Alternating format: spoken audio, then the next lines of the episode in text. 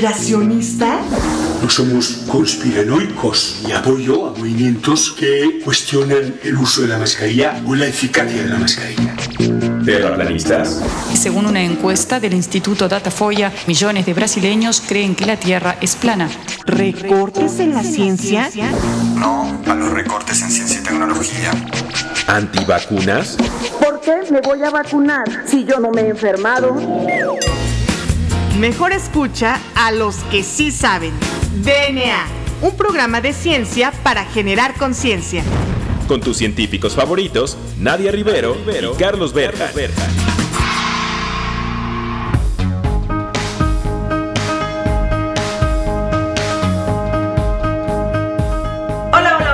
bienvenidos a DNA, su programa favorito sobre divulgación de la ciencia. Yo soy la ya famosa y bien conocida por ustedes, doctora Nadia Rivero. Y bueno, pues me acompaña también el famosísimo doctor Juan Carlos Gómez Berjan. Recuerden que estamos platicando con investigadores que fueron reclutados a través de este llamado que hicimos en nuestras redes sociales, en donde pedíamos la participación de todas estas personas, todos estos actores que muchas veces estamos en la oscuridad porque no somos los típicos este, divulgadores de la ciencia, las voces ya conocidas. Entonces, bueno, pues Juan Carlos, ¿por qué no nos platicas un poquito de lo que tenemos el día de hoy? Así es, Nadia. Muchas gracias, buenas tardes a todos, eh, a todo el auditorio. Es un programa más de DNA, siempre copiado, jamás igualado. ¿No? Eh, qué bueno que haya muchas voces ya de, de, la ciencia, me da gusto. Esperemos no nos veamos como enemigos y nos veamos como eh, que tiene que haber muchas voces en la ciencia, así como hay muchos noticieros, tiene que haber también muchas voces en la ciencia, muchas personas que divulguen lo que hay y no nada más divulgar, sino el espíritu de nuestro programa es también llevarles a sus casas las voces de los que están detrás de la noticia, los que están detrás de eh, la nota científica. Y en este caso, pues tenemos a una investigadora que es joven, lo cual me da mucho gusto porque estamos nosotros enfocados en, el futuro que va a venir de la ciencia y que aparte es de un laboratorio muy interesante, Nadia, ¿por qué no la presentas y nos dices su nombre y un poquito de su semblanza? Claro que sí, Juan Carlos. Bueno, pues el día de hoy nos tenemos el honor, el gusto de tener con nosotros aquí en DNA a la doctora Verónica Rojo León, quien tiene la licenciatura en químico, farmacéutica, bióloga por la Facultad de Química de la UNAM, realizó una maestría y un doctorado en ciencias biológicas por la Facultad de Medicina y Ciencias y la Facultad de Ciencias respectivamente, también ambas de la UNAM. Y bueno, pues ella tiene un gran background en cuestiones de investigación en cáncer cervical y bueno, pues actualmente está desarrollándose como investigadora en el Laboratorio Nacional de Microscopía Avanzada, en donde, bueno, aquí nada más como un spoiler de lo que hace este laboratorio, pues es que es un laboratorio que está dedicado a prestar servicios a la comunidad científica y al público en general que desea utilizar microscopios altamente especializados para realizar investigación. Entonces, bueno, ahorita vamos a platicar un poquito acerca de este laboratorio también. Y bueno, Verónica, pues, ¿qué te parece que saludas a nuestro auditorio? Y pues muchas gracias por estar aquí en este programa de DNA. Hola, ¿qué tal? Te agradezco eh, la invitación y saludos a todo su auditorio. Muy, Muy bien. bien, Verónica, pues bienvenida a DNA y pues la pregunta que yo siempre hago, la pregunta del millón, ¿qué es eso de microscopía avanzada? ¿Con qué se come o qué para nuestro auditorio que a lo mejor no es versado en el tema, pero quiere saber? Bueno, es un laboratorio donde conjunta una serie de equipos que están altamente especializados de una gama eh, de microscopios de microscopía óptica, cabe resaltar, ¿no? La, microscopía electrónica no está incluida en esta unidad, pero sí toda la microscopía óptica. Va desde microscopios muy básicos de campo claro, de bifluorescencia, cofocales y de superresolución. Ok, muy bien. Y bueno, aquí mencionabas que este laboratorio presta servicios a la comunidad científica y al público en general. A mí me llama la atención esta parte de público en general. ¿A qué se refieren con público en general? ¿Están dirigidos a ciertos sectores o, a qué se refieren con esto? Generalmente se presta el servicio para eh, la comunidad científica, ¿no? Muchas de las líneas de investigación de diferentes eh, investigadores científicos usan la microscopía para resolver una pregunta científica. Sin embargo, el uso de los microscopios no está destinado exclusivamente a la investigación científica. Han venido aquí al laboratorio eh, artistas que quieren ver alguna imagen que al hacerla obviamente grande a través de los microscopios o a través de la luz ven otras cosas y eso lo exponen en su arte, ¿no? incluso aquí en el instituto hay una galería de, de ese artista que tomó fotografías de células, de insectos en los microscopios. Oye, qué interesante. Justo me estás recordando a, a, una, una, chica que está en Instagram como Sirrina Lab que justo lo que hace es eso, eh, toma fotografías en campo claro de, por ejemplo, aceites o luego este, algunas como partes muy microscópicas de las alas de las mariposas y estos después las proyectan en exposiciones que las acompañan con luz. Entonces yo sí les recomiendo a todo nuestro auditorio que también visite este sitio de Sirena Lab porque puede ser algo muy similar de lo que tú comentas. Oye, Verónica, y yo tenía una duda para nuestro auditorio. ¿Cómo es el trabajo del día al día en el microscopio? O sea, sí, bueno, vamos, o sea, todos hemos visto a un científico en alguna película viendo ahí a través del microscopio, pero ¿qué se le hace a la muestra o cómo es el día al día en, un laboratorio de microscopía avanzada? Este laboratorio está dedicado a prestar la, eh, la infraestructura, que es el equipo y las instalaciones, ¿no? Se les permite a los usuarios que vengan pero ya con muestras preparadas. Nosotros no nos dedicamos, hay compañeros que sí eh, eh, participan en la preparación de las muestras, pero generalmente el investigador, el alumno, el estudiante es el que prepara sus muestras porque está especializado en cada uno de los temas o en cada uno de los departamentos del instituto, prepara sus muestras que van desde células, cultivos celulares, plantas, raíces, en fin, una diversidad de muestras que ya una vez preparadas, ya sea que las quieran ver en campo claro o por eh, fluorescencia, usan marcadores eh, fluorescentes para poderlas ver en microscopios de bifluorescencia o con focales o de super resolución. Eh, ellos vienen, se registran, hacen eh, una cita, existe un calendario en la página de internet del laboratorio y entonces cuando ellos ya están aquí, nosotros como técnicos apoyamos a la, a la operación del microscopio, ¿no? porque no todos estamos capacitados para usar un equipo altamente especializado. Sin embargo, también los usuarios que van usando más ampliamente los microscopios, se les da la oportunidad de que sean superusuarios y ellos ya pueden operar eh, sin supervisión de un técnico o un equipo. Oye, ¿y cuál sería el equipo, digamos, más complejo que tienen ahí en el laboratorio de, microscopía? Pues todos los equipos son complejos en sí porque tienen una serie de componentes eh, ópticos y mecánicos muy complejos, ¿no? Entonces, eh, digamos que el más especializado que está aquí en el laboratorio se llama Nanoimager, que es un microscopio de super resolución curiosamente es el menos complejo, ¿no? Porque es solo una cajita.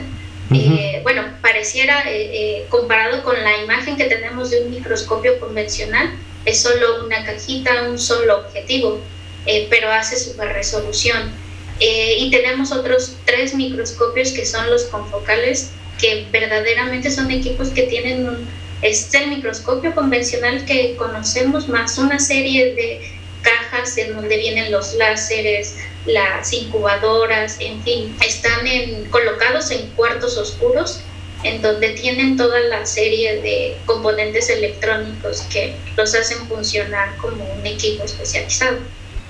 Ok, bueno, y entonces a nosotros nos gustaría preguntarte acerca de estos equipos, porque actualmente estamos pues eh, digamos que como investigadores en, la parte de ciencias de la salud, en la parte de investigación biomédica, estamos acostumbrados a que nosotros, como tú bien dices, llevamos nuestra muestra, que usualmente son celulitas o son cortes histológicos, pero se puede alcanzar a ver un organismo completo en el microscopio. Existen ya esas herramientas, estas tecnologías para poder ver el animal completo bajo el microscopio y qué estaríamos observando, por ejemplo.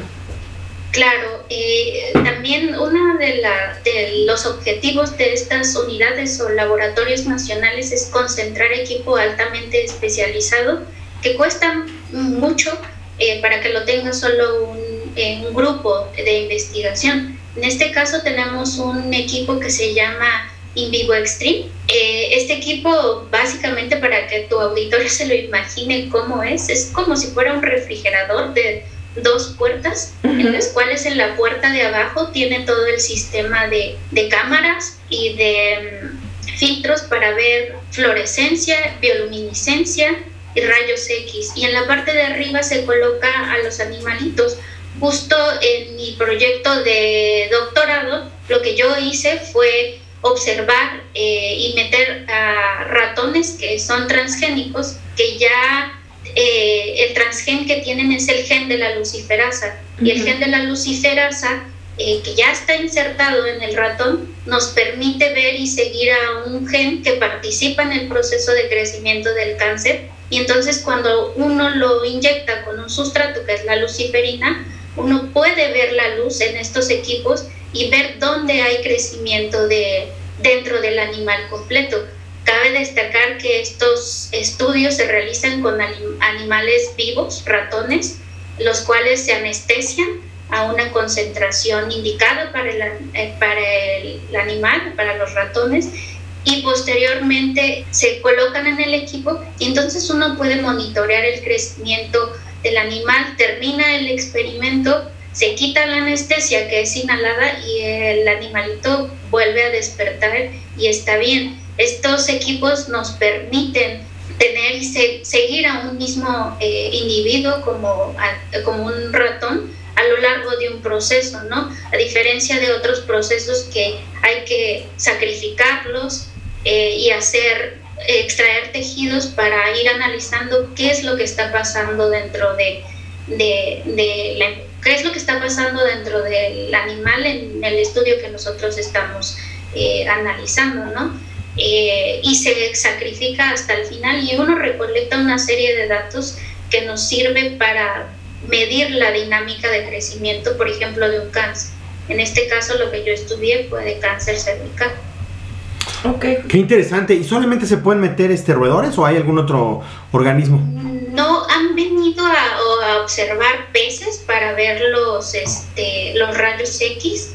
Han venido a mm, poner mm, ratas que son un poco más grandes. Eh, y en general cualquier especie se puede eh, colocar siempre y cuando quepa y las condiciones de la especie eh, faciliten que, el, que se pueda anestesiar, ¿no? Y, para que se quede quieto y adquirir una imagen. Ok, qué interesante. Bueno, pues ¿qué te parece si dejamos hasta aquí esta primera sección de la entrevista? Y bueno, pues a todo el auditorio que nos escucha, no se despeguen de su radio porque ya regresamos. Esto es DNA.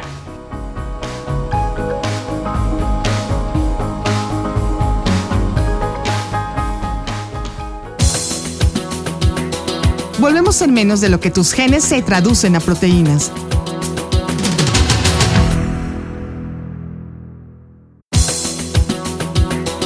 Ya recargamos ATP.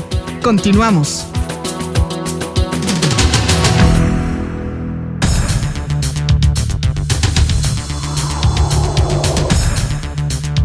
Bueno, pues ya regresamos a DNA. Recuerden que estamos platicando con la doctora Verónica Rojo León quien pertenece al Laboratorio Nacional de Microscopía Avanzada. Y bueno, pues antes de seguir esta interesante entrevista, esta interesante conversación con Verónica, pues eh, quisiera recordarle a todos nuestros radioescuchas que nos sigan en nuestras redes sociales, esta comunidad que ya está creciendo día a día. Juan Carlos, afortunadamente ya tenemos a más gente que está en contacto con nosotros. Incluso ya hay personas que nos están contactando para decirnos, oigan, yo quiero que a mí me entrevisten o me gustaría que entrevistaran a tal doctor. Otros divulgadores como nuestros amigos de Biología Molecular México. Exacto, exacto. También a nuestros amigos de Biología Molecular México que, este, bueno, como ya escucharon en episodios pasados, ya, ya, ya estamos este, haciendo más comunidad con otros divulgadores. Bueno, pues entonces les recuerdo que nos pueden encontrar en Twitter como arroba SockScience o como arroba ImerDNA. A mí personalmente me encuentran como arroba MZN-NA. Y en Instagram nos encuentran como arroba ScienceSox o como arroba DNA en Imer. También nos encuentran en Facebook como arroba. No olviden compartir las este, infografías que nuestros becarios Emanuel y Diana, a quienes les mandamos un saludo muy grande, siempre están este, muy atentos en hacerlas. Y bueno, pues síganos en nuestras redes sociales nuevamente. Y bueno, Juan Carlos, pues vamos a seguir con esta interesantísima entrevista. Verónica, Nos quedábamos platicando en la sección pasada acerca de que, bueno, pues hay eh, microscopios muy avanzados, muy especializados y por ende, pues muy costosos. Entonces, nada más para darle una idea a nuestros radioescuchas y que también eh, hagan como sentido en su cabeza por qué es tan importante apoyar a, a, la investigación, dar financiamientos tan jugosos de millones de pesos.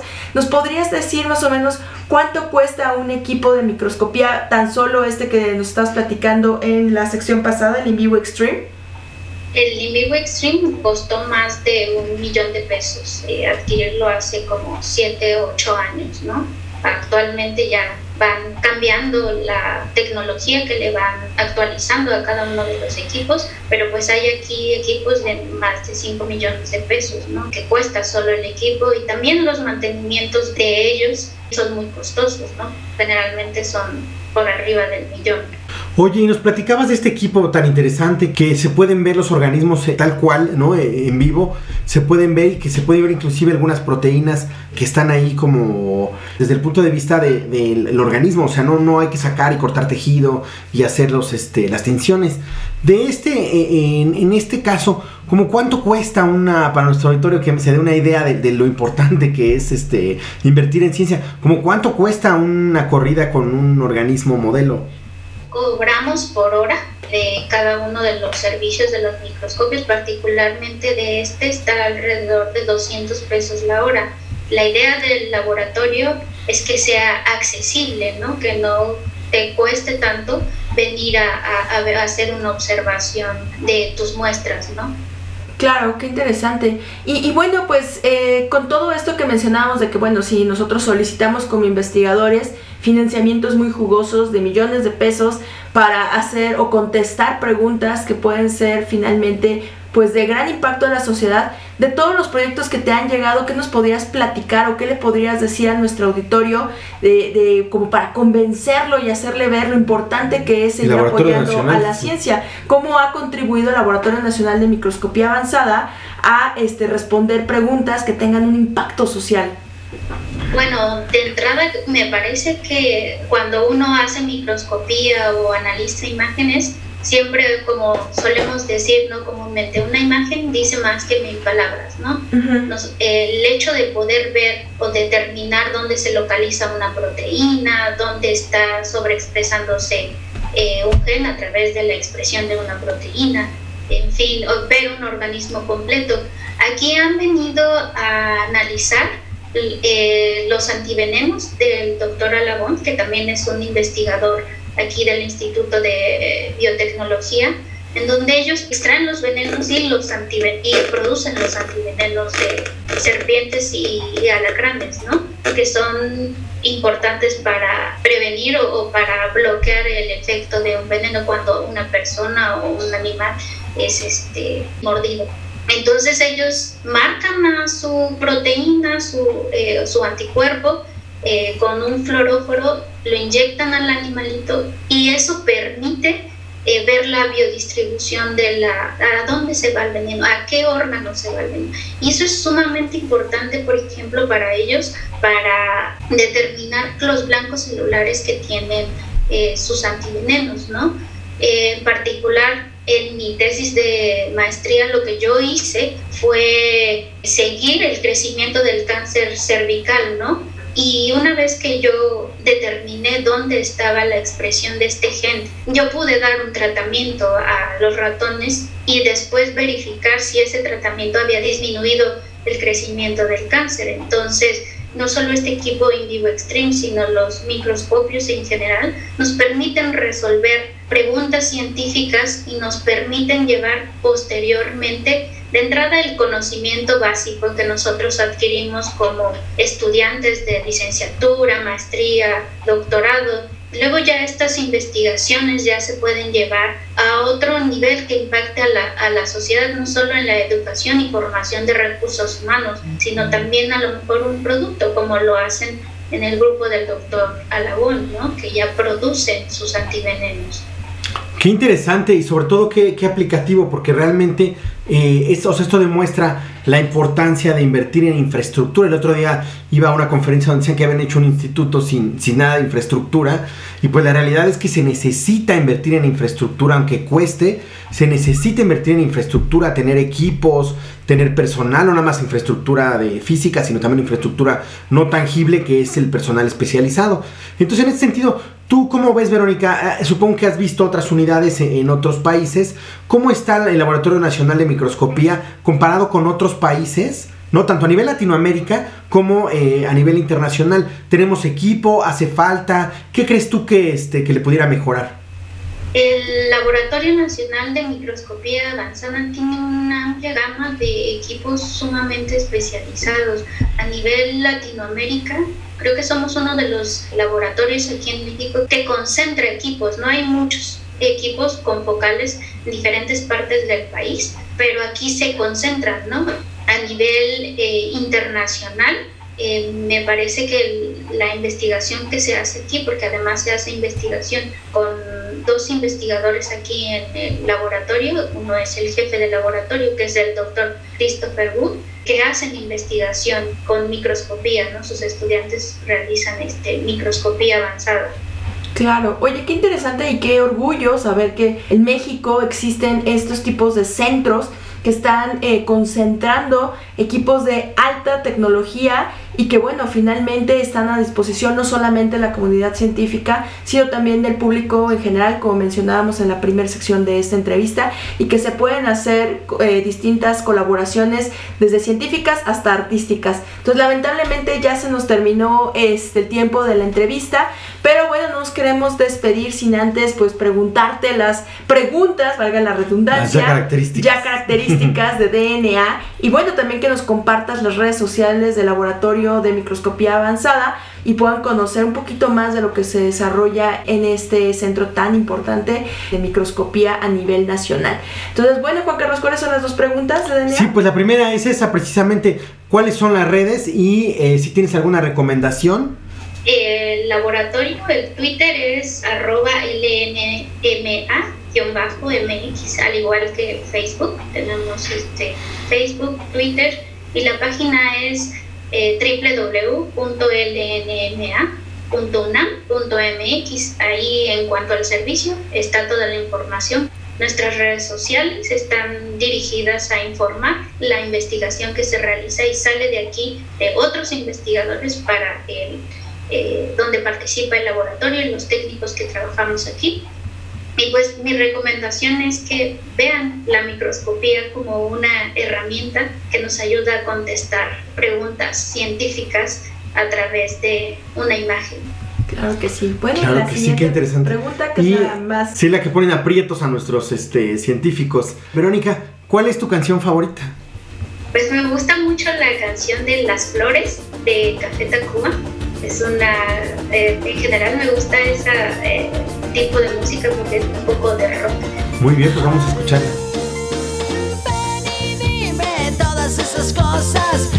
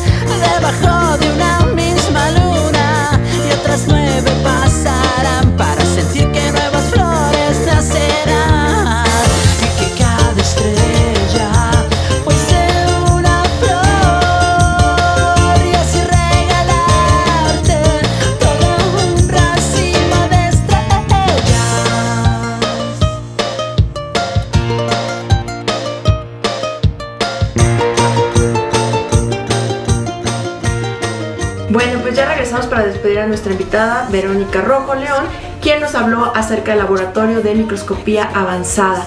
Y bueno, pues muchísimas gracias por aceptar nuestra invitación y recuerda que los micrófonos de DNA pues quedan abiertos para futuras entrevistas. Muchas gracias. Muy bien, pues a todo nuestro auditorio no olviden seguirnos en nuestras diferentes redes, también escuchar nuestro canal de Spotify, eh, seguirnos como ScienceOx o como eh, ImerDNA en, tanto en Facebook como en Twitter. Y no olviden en Twitter utilizar nuestros hashtags sin ciencia no hay futuro, ciencia para todos y el otro que es... Hablemos de ciencia Hablemos y de ciencia visible. Y ciencia visible. Muy bien, pues esto fue todo. No olviden sintonizarnos todos los jueves a las 4 de la tarde, ya saben sus científicos favoritos, y pásele al changarro donde sí sabemos de qué hablamos nosotros, los científicos.